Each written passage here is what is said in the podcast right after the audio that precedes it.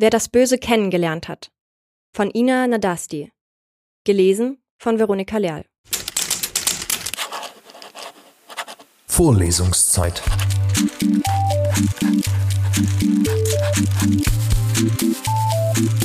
Der Geschichten-Podcast für jede Gelegenheit.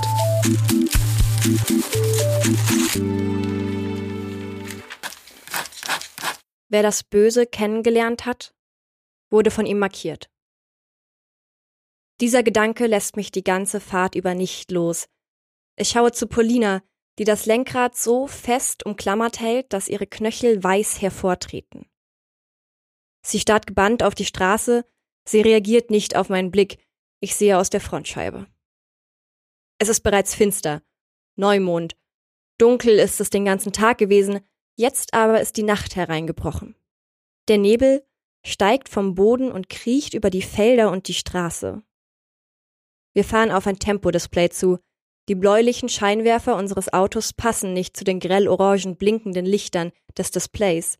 Wie leuchtende Augen stechen sie aus dem Nebel hervor. Ich habe das Gefühl, dass nicht ich beobachte, sondern dass etwas mich sieht.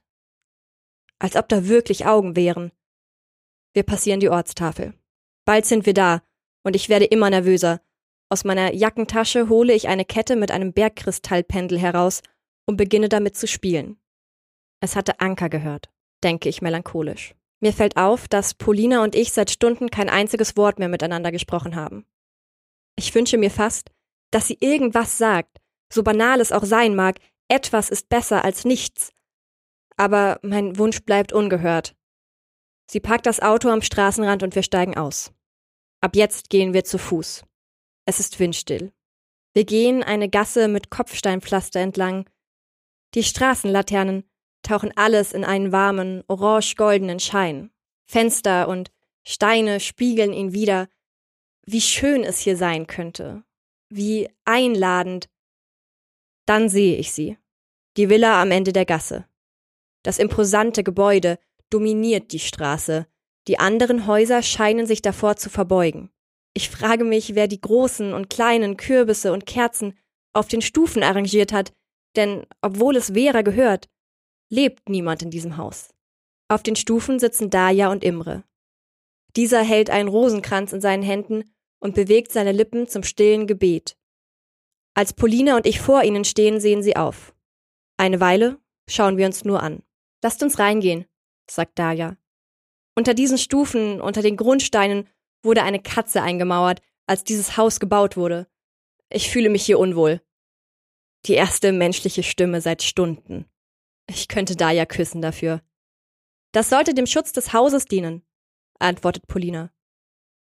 Ist mir unklar, wie ein Kadaver das bewerkstelligen soll, sagt Daya, steht auf und geht ins Haus. Polina verdreht die Augen und folgt ihr. Imre wirft mir einen Blick zu und beginnt von neuem mit dem Rosenkranz. Ich bleibe stehen.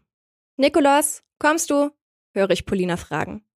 Sie steht auf der Türschwelle, schaut mich an und geht wieder ins Haus. Antworten kann ich ihr nicht. Ich fühle, dass nichts als ein Krächzen meinen Hals verlassen würde. Ich will folgen. Steige die Stufen zur Tür hinauf und bleibe stehen. Irgendwas ist eben anders geworden. Ich drehe mich um und sehe an der kleinen Treppe eine bunte Katze stehen.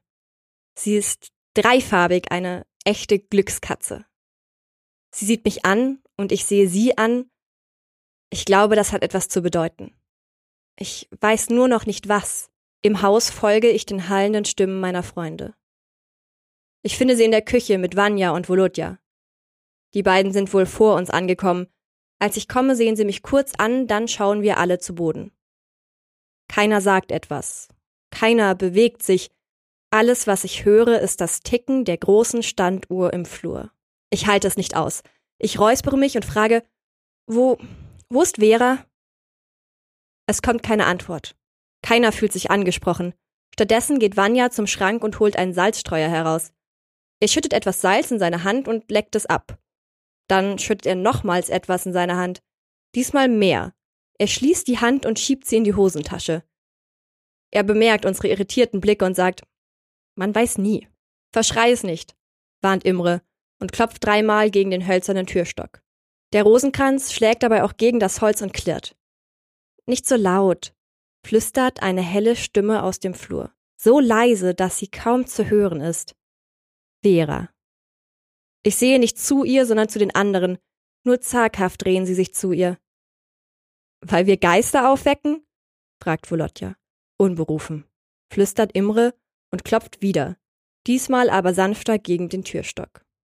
Vanya legt Imre die Hand auf die Schulter und sieht Volodja eindringlich an. Kommt, sagt Vera, noch immer im Flur stehend. Wir haben alles so gelassen, wie es war.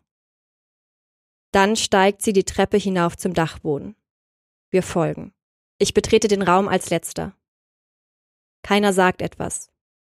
Jeder bewegt sich nur so viel wie nötig. Die Kälte, glaube ich, fasst nach jedem einzelnen von uns. Ich bleibe bei der Tür stehen.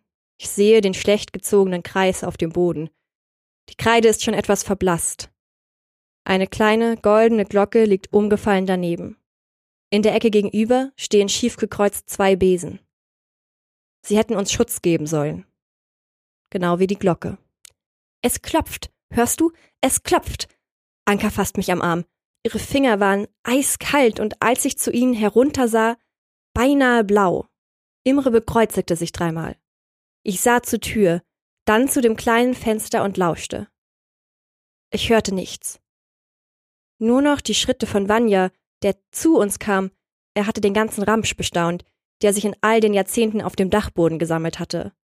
Alte Schränke aus Kirsch und Eibenholz, Kupfertöpfe, alte Spiele und Dekorationsgegenstände, Kleider und Schuhe in Kartons und eine große Kiste voller Glühbirnen.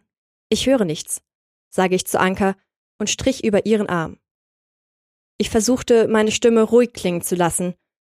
Ich durfte mir nicht anmerken, wie nervös sie mich machte. Da ist auch nichts, fuhr Vanya dazwischen. Wir sind alleine hier, nur wir vier. Die anderen sind unten. Anka huschte von meiner Seite und kauerte sich in eine Ecke. Sie blickte hektisch um sich. Immer wieder zuckte sie zusammen und murmelte, es klopft, es klopft, hört ihr es nicht, es klopft. Ich vermeide es, an die Stelle zu sehen, an dem sich ihr Blut in die Holzdielen gefressen hat. Ich sehe, wie Volodja eine große Kupferschale holt und in die Mitte des Kreises stellt. Ihr habt alle die Sachen dabei? fragt Vera. Keiner antwortet. Wir bilden nur einen Kreis um die Schale. Wir hatten beschlossen, einen Schlussstrich zu ziehen. Jeder lässt seinen Gegenstand, ein Symbol, welches uns Schutz geben sollte, zurück. Wir verschließen die Tür und betreten nie mehr diesen Raum. Vera tritt einen Schritt vor und legt eine Pfauenfeder in die Schale. Die Feder hatte sie als Kind selbst gerupft. Vanya und Volodja legen zeitgleich ein waldgrünes Stofftuch und einen Goldring hinein. Beide gehörten ihren früh verstorbenen Eltern. Sie trugen sie noch bei der Aufbahrung. Daya gibt ihre Stricknadel her. Ein Geschenk ihrer Großmutter. Sie klirrt, als sie an den Rand der Schale schlägt. Ich sehe auf den Gegenstand in meiner Hand und meine Augen werden groß. Es ist der Bergkristall, der nicht mehr klar und durchsichtig ist, sondern schwarz und trüb. Schnell schließe ich die Hand und versichere mich, dass es keiner gesehen hat. Alle sehen zu Boden. Polina tritt gerade von der Schale zurück, in die sie eine Sichel gelegt hatte. Ich wechsle einen Blick mit Imre. Flehend sieht er mich an. Also kniee ich mich vor die Schale und lege meinen schwarzen Bergkristall hinein, so dass Vanyas Tuch ihn verbirgt. Imre lässt zum Schluss seinen Rosenkranz hineinfallen. Anka putzte wie wild den Boden. Sie entfernte beinahe die Farbe der Holzdielen. Anka, flüsterte ich und berührte sie zaghaft an der Schulter. Es ist genug, lass es jetzt. Nein, er mag es nicht, er will es sauber. Wer? Sie zeigte hinter mich. Ich spürte tatsächlich einen Blick in meinem Rücken. Verunsichert blickte ich zu Vanya, der den Kopf schüttelte und die Augen verdrehte. Anka stoppte mitten in ihrer Putzbewegung. Sie starrte auf einen Punkt hinter mich. Dann sprang sie auf und murmelte immer wieder Er will Blut. Er will Blut. Dann schnappte sie sich das Messer, warum es dort war, ich weiß es nicht mehr, und zog sich entschlossen die Klinge über die Kehle. Ich fühlte, wie mich etwas an der Hand berührte. Polina, die eben in den Raum rannte, rief erfreut aus Seht, was nicht gut genäht ist, muss doch gut geklopft sein, und hob Volodjas grünes Tuch hoch. Dann sah sie Anker am Boden liegen und wurde ganz still. Alle bleiben noch eine Weile um die Schale stehen. Dann verlässt einer nach dem anderen den Dachboden. Vera und Imre bleiben an der Tür stehen, um abzuschließen. Ich lasse meinen Blick noch einmal durch das Zimmer schweifen. Dann sehe ich etwas in einer Ecke auf dem Boden blitzen. Nikolas? ruft Imre nach mir. Es ist das Messer mit dem Anker. Es klebt noch immer ihr Blut daran. Ich nehme es in die Hand, dann höre ich Ankers Stimme in meinem Kopf. Er will Blut. Vorlesungszeit.